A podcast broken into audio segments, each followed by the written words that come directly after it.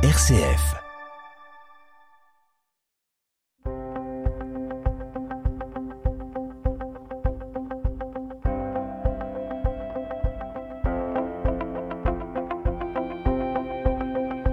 RCF Isère, les histoires du Dauphiné. Claude Muller et Annie Franco.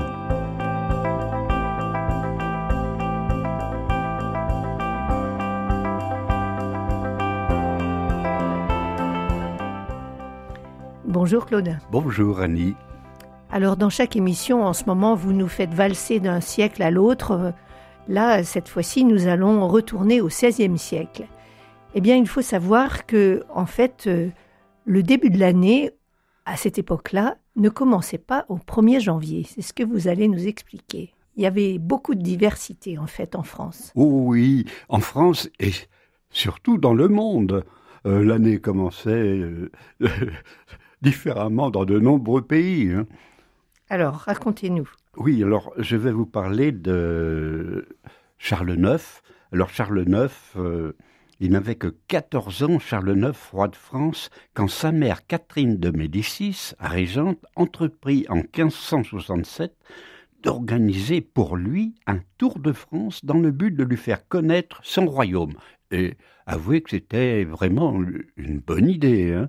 Euh, tu- es jeune, tu vas connaître le pays sur lequel tu vas régner. hein. C'est bon. ça. C'est une bonne idée. Alors Grenoble, après Lyon, devait accueillir le cortège royal. Et la ville avait déployé ses plus grands apparats, décoré pompeusement le palais du Parlement, les grands bâtiments et les couvents qui devaient être visités par euh, le jeune roi.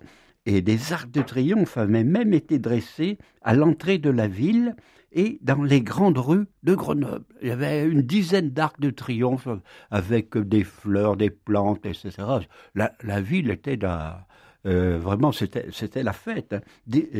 Mais tout le programme allait être bouleversé, car une grande épidémie de peste déferla sur les Alpes jusqu'à Lyon. Et plus question alors de se rendre à Grenoble et, de, et même de rester à Lyon. hein. La régente décida donc de continuer l'aventure en contournant la vaste région infectée par la peste. Tant pis pour Grenoble, euh, on ne veut pas aller à Grenoble, on ne veut pas attraper la peste.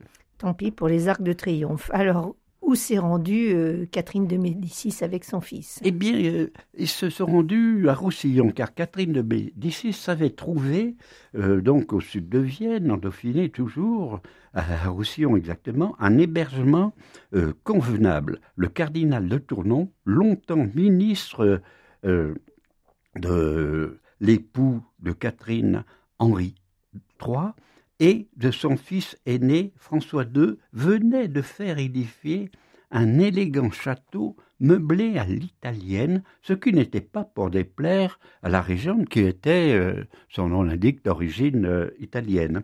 Et le jeune roi et, et toute son escorte allaient donc séjourner dans la superbe demeure du 16 juillet au 15 août, c'est-à-dire euh, presque un mois, hein, bien à l'abri de la terrible épidémie, ce qui laissait le temps au gouvernement de se pencher sur la réorganisation euh, de la justice.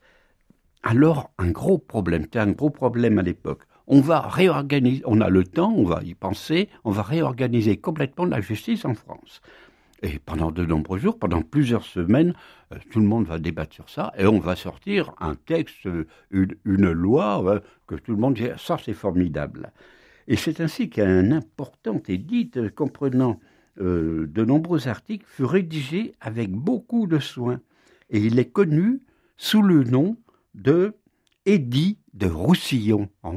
Dans notre histoire, on parle de l'édit de Roussillon. Et bien voilà dans quelles circonstances a été créé l'édit de Roussillon. Alors, l'édit de Roussillon, malgré tout, ça n'a pas été sans problème.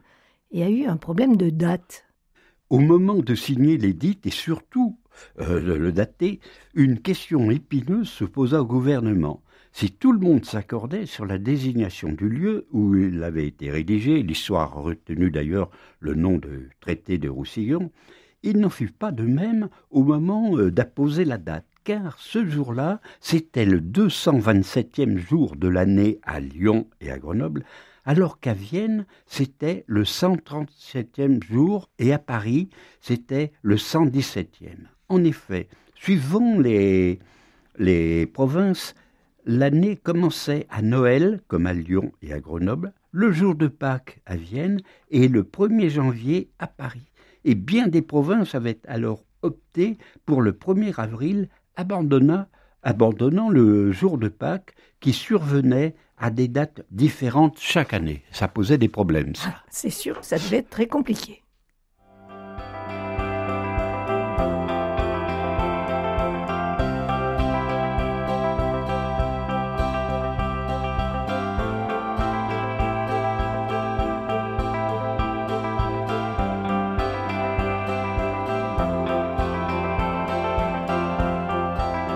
RCF Isère, les histoires du Dauphiné, Claude Muller et Annie Franco.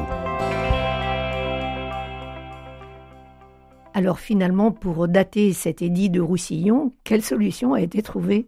Eh bien oui, alors quel choisir?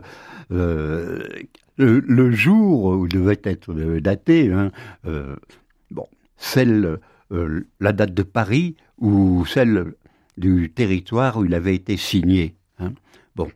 Alors cruel dilemme. Après maintes discussions, Catherine de Médicis, Charles IX, les ministres et les deux rédacteurs de l'écrit, il y avait euh, pratiquement tout le, gouvernement hein, dans ce voyage. Hein.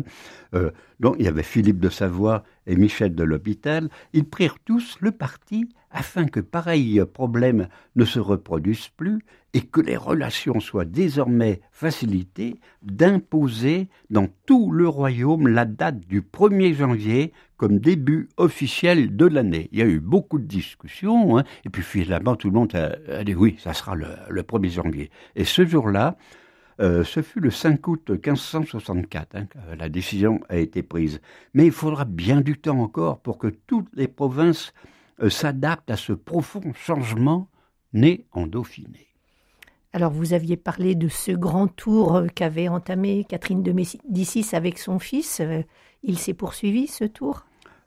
Oui, il s'est bien poursuivi. Après, jusqu'à Paris, ils sont pas venus à Grenoble quand même, hein, parce qu'ils avaient perdu beaucoup de temps, presque un mois, donc Roussillon.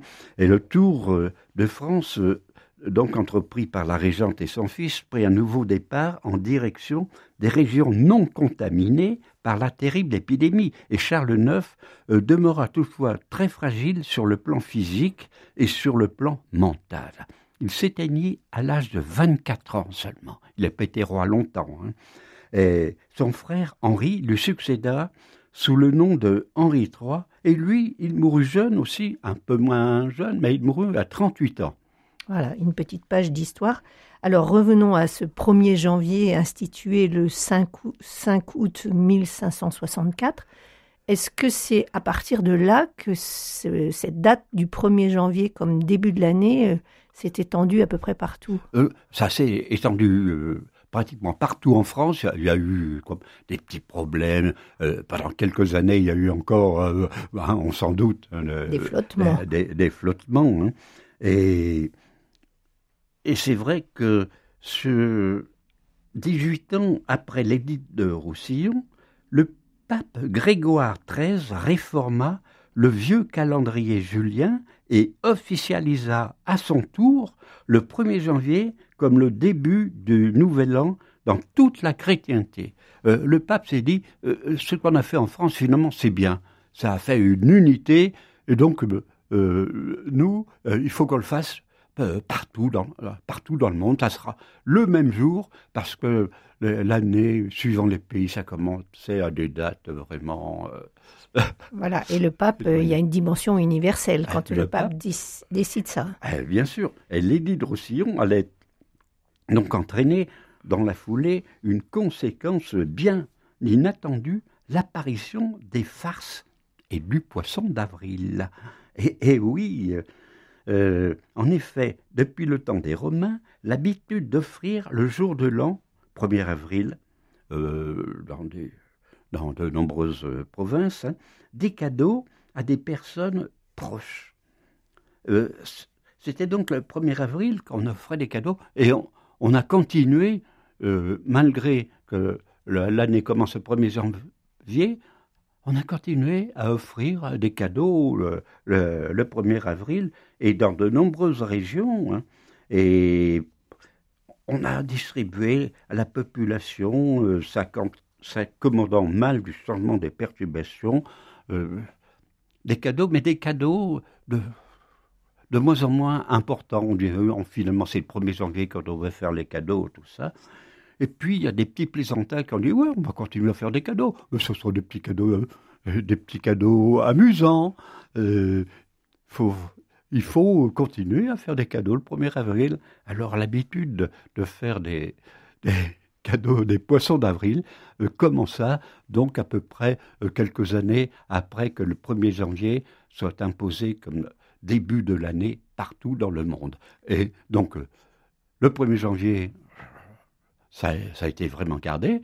Et le 1er avril, bon, mais c'est aussi gardé dans, dans de nombreuses régions pour des petits cadeaux factices. Le petit cadeau s'est changé en blague. Eh oui, bien sûr. Eh oui. Et c'est vrai qu'à l'époque, les présents que l'on s'échangeait le premier jour de l'année étaient surtout d'ordre alimentaire, volaille, œufs, lapins, pâtisseries, poissons, parce qu'on s'offrait beaucoup des poissons. C'est là qu'ils ont retenu, on s'offre des poissons, ça sera des poissons d'avril. Voilà, et les forces donc du poisson d'avril se sont multipliés partout. C'est un peu une tradition qui, qui se perd d'ailleurs hein, aujourd'hui. Hein. Oui, oui, ça, ça, se perd.